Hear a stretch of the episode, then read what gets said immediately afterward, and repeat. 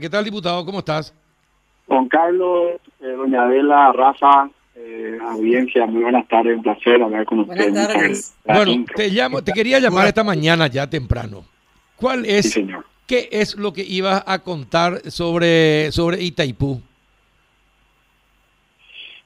Y ya lo gravísimo. ¿ah? Ay, que, ¿qué, qué es lo que- grave? que lo Ay, contá un poquitito, ¿qué es lo grave que querías contar?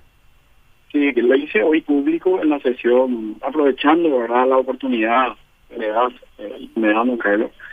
Eh, quiero rememorar que yo hace un año y medio vengo trabajando, tratando de entender, estudiando un poco, ya de todo lo que sería este estudio de la renegociación del Tratado del Anexo C y Taipú. Y hablé, vengo hablando, conversando arduamente con diferentes actores y expertos en la materia, llámese eh, todos los ingenieros, Fabriza, Fabián Cáceres, Pedro Ferreira, Nelson Cristaldo, eh, recuerdo también que hablé con Gustavo Leite, eh, o sea, con, con, con muchas personas, Alex, eh, no recuerdo, el apellido. bueno, con muchas personas, actores, que, que son expertos en este tema energético, en el estudio, el tratamiento. Tú sabes que de tanto, de tanto embrollo que se crea en la parte técnica, decidí eh, hablar directamente con las personas que van a tomarlo y tratarlo y estudiarlo y renegociar ese, ese anexo cero. Y en ese sentido pedí la audiencia para una charla con el, director de la entidad binacional de eh, Itaipú, Cáceres, el doctor Cáceres, con algunos consejeros, con el viceministro de Minería y Energías, que no recuerdo el nombre, y también con el asesor técnico de la presidencia civil, eh, eh, la presidencia de la República, mejor dicho, este, el ingeniero López Fretes, ¿verdad? López Flores. Eh, López Flores. López Flores, sí. Y lamentablemente le tengo que contar a ustedes y a la, a la amable audiencia. Que luego de esta conversación que le hicimos vía Zoom, luego que no accedieron a, conversar conmigo, lamentablemente, todo lo otro que mencioné, pero eh, el señor, el ingeniero López sí, y, y que la desconfianza del pueblo, el pueblo paraguayo hacia este gobierno, están completamente fundamentados, eh, porque en una entrevista grabada, conversación grabada con López Flores, él admite que no tenemos ningún plan, no tenemos una hoja de ruta, y peor aún, Carlos, estamos esperando y dependiendo de señales del Brasil para poder plantear nosotros la posición paraguaya con respecto a la, a la revisión del anexo C. Nada menos, menos. Esta es la triste, digo yo como joven, ¿verdad? Porque tengo 36 años, soy papá, incluyo patria a mi país dando fuente de trabajo, hoy estando en la función pública como legislador hace tres años, y que nuestro país esté de entreguistas, de oportunistas, de gente que crearon, hicieron, hicieron la parte energética de su inicio y que hoy están entregando en bandeja al Brasil, a los banderantes de vuelta. Yo como joven, este no me puedo quedar callado. Entonces yo vengo, voy a comprar, está eh, impreso dentro de nuestra, nuestra constitución que la ciudadanía debe informarse. El Paraguay hoy no tiene ningún plan. Sí. Eh, eso lo percibimos todos. eh, ahora te confirmó eso López Flores. Así mismo, señor. Me confirmó en una entrevista, más de una hora y pico. Hice un resumen de 16, 17 minutos aproximadamente, donde él hoy, eh, entre eh, quien se quiere, no sé, tratar de, de decir otra cosa, está grabado esa entrevista. Eh, te puedo acercar vía Sí, WhatsApp. me encantaría porque la- nosotros, para Sí, nosotros, sí, eh, la renegociación del anexo C eh, es prioridad nacional y nos gustaría contar con esa entrevista, por favor, eh, diputado.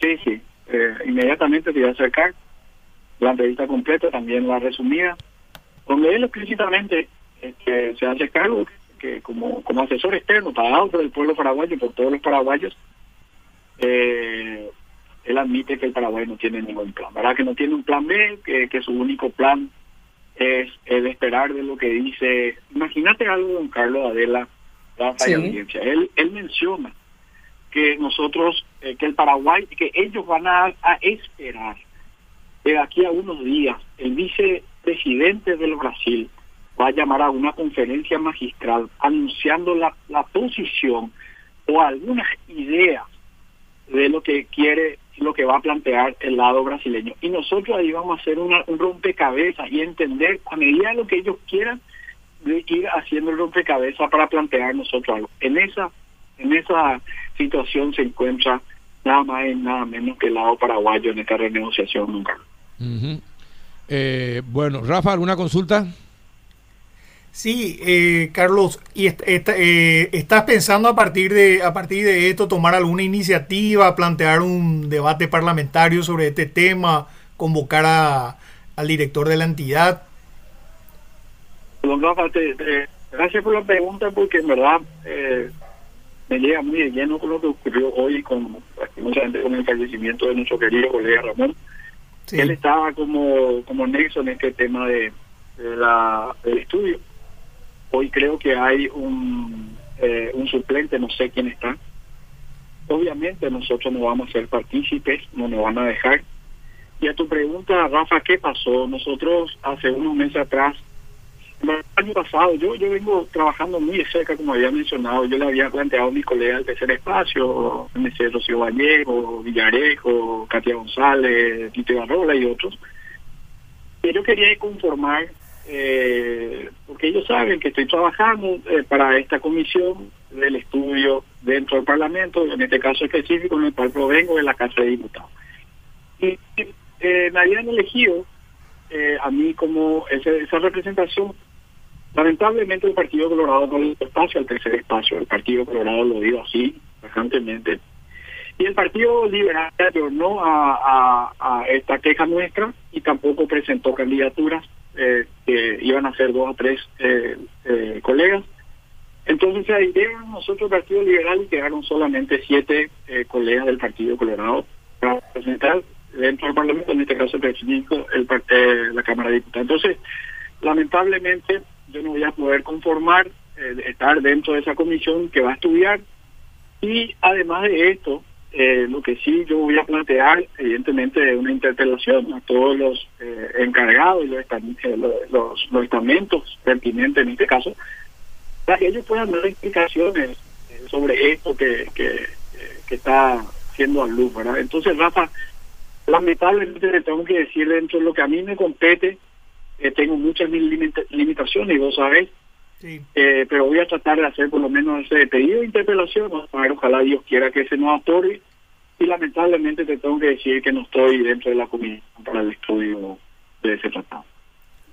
ojalá, ojalá salga adelante y te deseo el mayor de los éxitos. Es el gran tema que, que tiene el Paraguay para no, no estos años, eh, las décadas siguientes. Es un tema que tenemos que resolver favorablemente a nuestros intereses y, super, y superar una política que en general ha sido entreguista en materia de nuestros intereses en las binacionales, históricamente digo.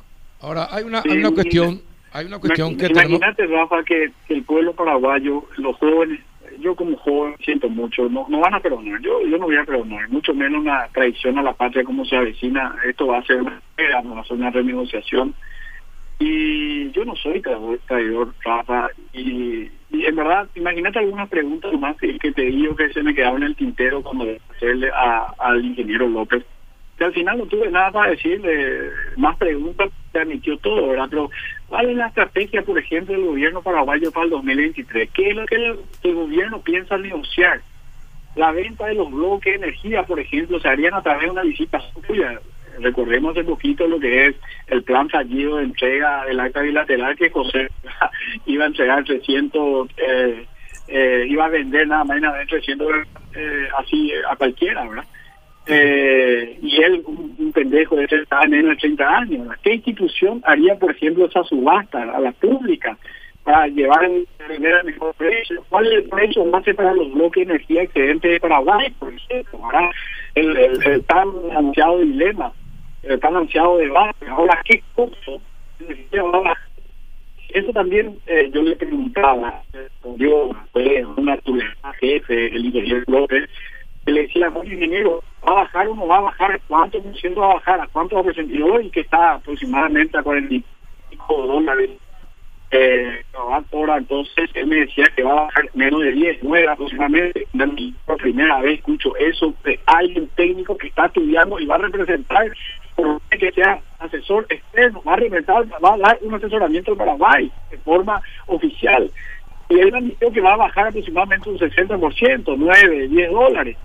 Y, y, y, yo le preguntaba, y eso eh, convenía eh, que bajando tenga esa reducción directa para los usuarios. Bueno, no me pudo responder. Y como todo esto de está, o miles de preguntas que tengo en el tintero a raíz de, muchísimo diálogo con gente experta. ¿Saben, ¿Saben por qué termino con esto?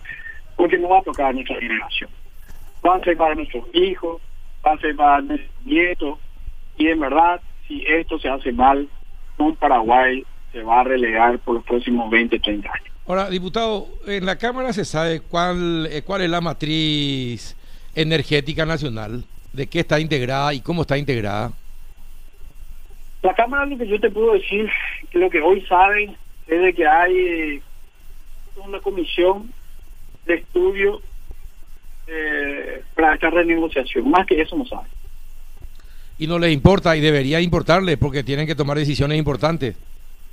Y, don Carlos, sería, agradeciendo esto que me está diciendo, me das pie a decirte, ojalá Dios quiera que otros legisladores toquen el tema, Acá no se trata de hacer show. Yo sé que esto no vende, ¿verdad? Yo sé que esto no es joda, no es de venta para amarillista, ¿verdad? Por eso agradezco las llamadas.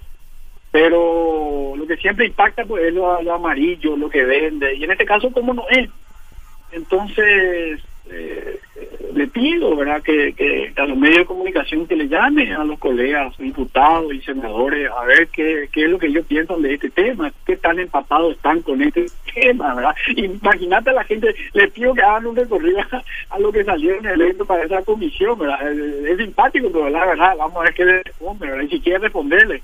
Entonces, no, no, yo, sinceramente eh, siento vergüenza ajena de a la Cámara de Diputados en mi país y, y no saber que en qué situación vamos a terminar. Ahora, eh, que va a ser en octubre de 2022, va a ser eh, de aquí a un año. Ahora, te, te pregunto también, diputado, es decir, ustedes, por lo menos, ustedes preguntaron eh, si Paraguay tiene que usar su 50%, que no usa en este momento, porque eso le vende al Brasil. ¿Cuál es el plan que tiene Paraguay para el uso de toda la energía del que va a disponer a partir del 2023? ¿Tiene algún plan, tiene algún proyecto, tiene algún plan de, de industrialización, de uso intensivo de la energía? ¿Tiene planes, tiene proyectos? Eh, porque, o si no, te vas a encontrar con la sorpresa de que un día vas a tener que usar 35% de la energía que nunca usaste y te corresponde a vos. Y no le vas a querer a vender, a vender a Brasil muy barato. Y Brasil va a querer, porque va a ser el único comprador, el único comprador va a querer que usted va a querer que Paraguay le venda más barato. Ese es un buen negocio. Eh, no tiene ningún plan. respuesta sencilla, no tiene ningún plan. Eh, Paraguay no tiene eh, también, eh, Rafa. Ninguna, ninguna estrategia para, para esa comercialización, para ese uso. Hoy mismo nosotros estamos regalando a precio de banana. El Brasil no nos va a aceptar más de 30 megavatios por hora. Una, yo creo que va a llegar más 23, 25 megavatios hora la compra del lado brasileño. Nosotros seguramente le vamos a vender otra vez de vuelta a Electrobras, le vamos a estar presos de lo que son los eh, eh, eh jugadores eh, locales, ¿verdad? El contrabando, vamos a estar a merced de lo que es la maquila, autoparte, vamos a estar a merced de lo que es el cierre de frontera, eh, los, tratos a que hace el presidente Mario Aldo y su gravilla ahí en Itaipú. Eh, Diputado. Y entonces... ¿Me escucha? Le escucho, le escucho en Sí, yo, yo sé que hay una comisión y sabemos todos de que por primera vez se creó una comisión en el Senado para tratar de hacer un control y mejor manejo sobre el tratado de anexo C, que de eso depende prácticamente en gran parte de nuestro país. Es como que si eh, Carlos Rejala como diputado no confiara en ese que no haya planificación por parte de Itaipú Binacional. Eh, ¿Usted sabe algo que se ve venir por debajo de la mesa, que tenga certeza que maneje algún dato y que realmente pueda dar a conocer eso para que la gente esté alerta?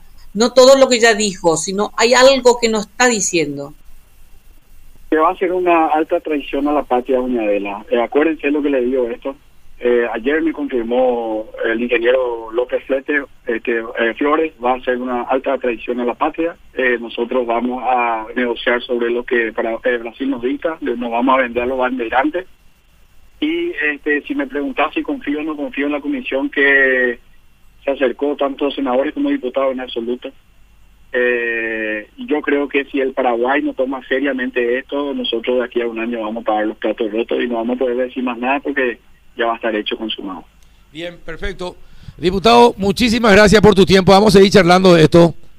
Por favor, y le remito en este mismo momento, don Carlos, eh, tanto la entrevista de ayer, eh, la corte y la larga. Bueno, y saludo a tu papá. Muchas gracias, señor. Un abrazo, doña Adela. Un abrazo, Rafa. Igualmente, Igualmente. resto de jornada. Un saludo.